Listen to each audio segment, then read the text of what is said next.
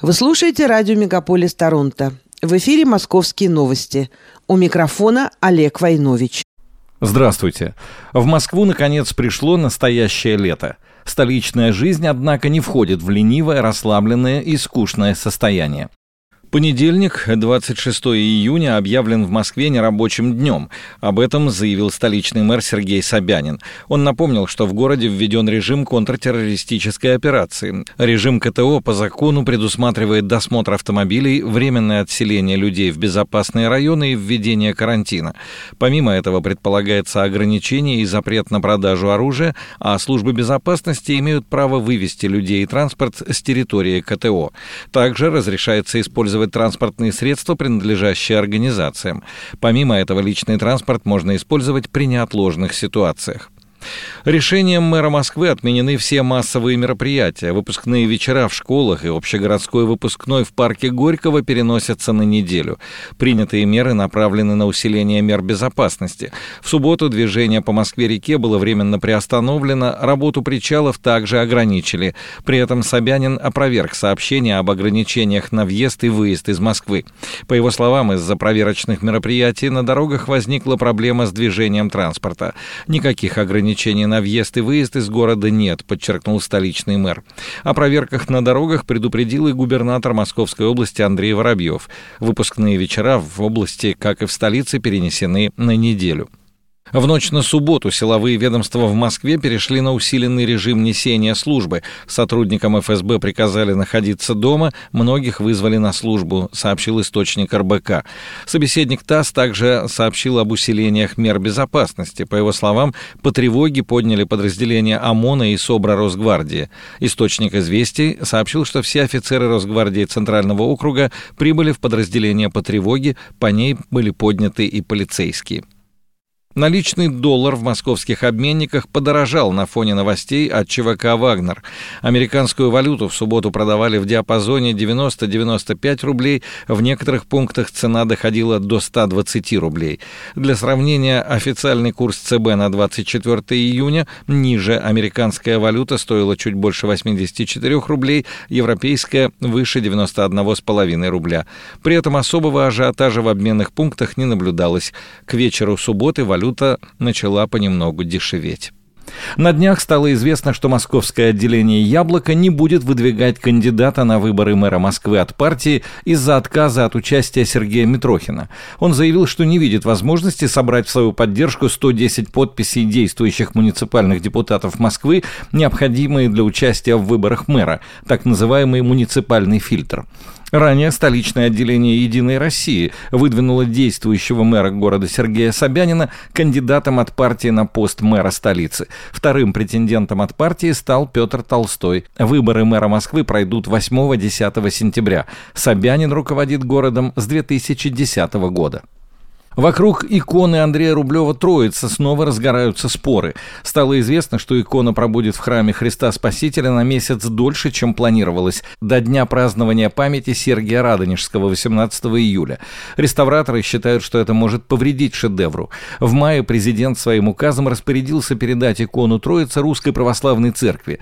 В Министерстве культуры сообщили, что икону сначала выставят в храме Христа Спасителя, потом отправят на реставрацию, а затем передадут на хранение в Троице Сергиевскую лавру. Вернет ли РПЦ Троицу реставраторам после 18 июля или же сразу же перевезет в Сергиев Посад, пока неизвестно. Более 20% инвестиций в российскую экономику приходятся на Москву, сообщили в мэрии столицы. Вложения инвесторов в экономику Москвы по итогам прошлого года составили почти 6 триллионов рублей. За пять лет столица в два раза увеличила объем обрабатывающей промышленности. Это говорит об устойчивом росте и инвестиционном климате, который есть в Москве, подчеркнули в столичном правительстве. Из основных направлений рейтинга инвестиций Москва удерживает первое место по инфраструктуре и ресурсам, поддержке малого и среднего среднего предпринимательства. Москва проведет масштабную модернизацию комплекса киностудии имени Горького. 13 июня она была переведена из федеральной собственности в собственность столицы. Сейчас в производстве у киностудии находятся 12 проектов игрового и 16 неигрового кино.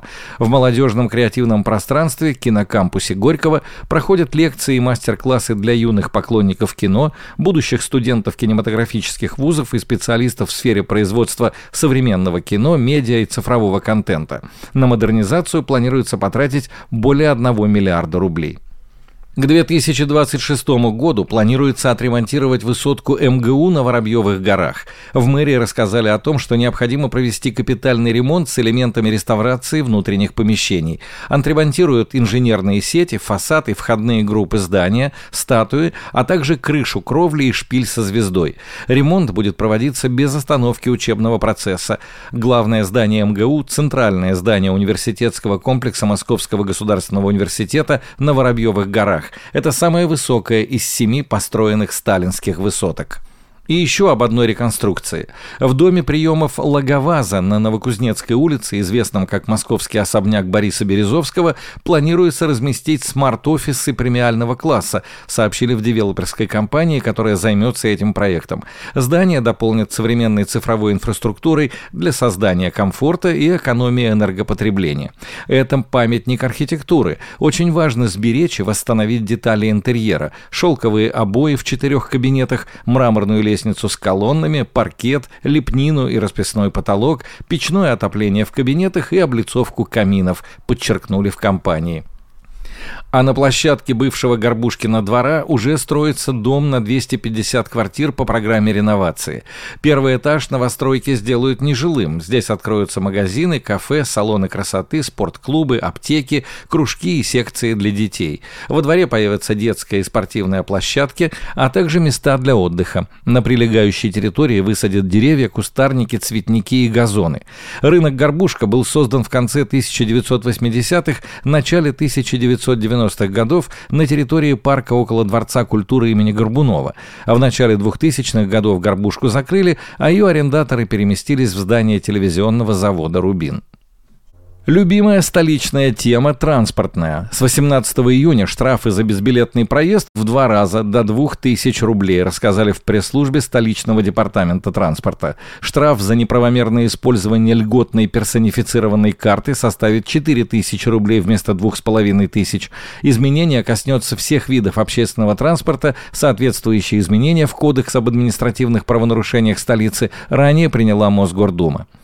Столичные власти не будут запрещать электросамокаты, сообщили в мэрии. Решение принято с учетом того, что москвичи с начала года в полтора раза чаще попадали в ДТП на велосипедах, чем на электросамокатах.